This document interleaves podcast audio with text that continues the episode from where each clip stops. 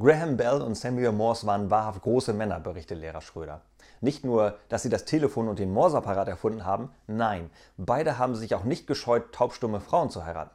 Weist das nicht auf große, tolerante und fürsorgliche Geister hin? Meldet sich Peter zu Wort. Ich würde sagen, es beweist eher, dass Männer wirklich Großartiges leisten können, wenn sie zu Hause ihre Ruhe haben.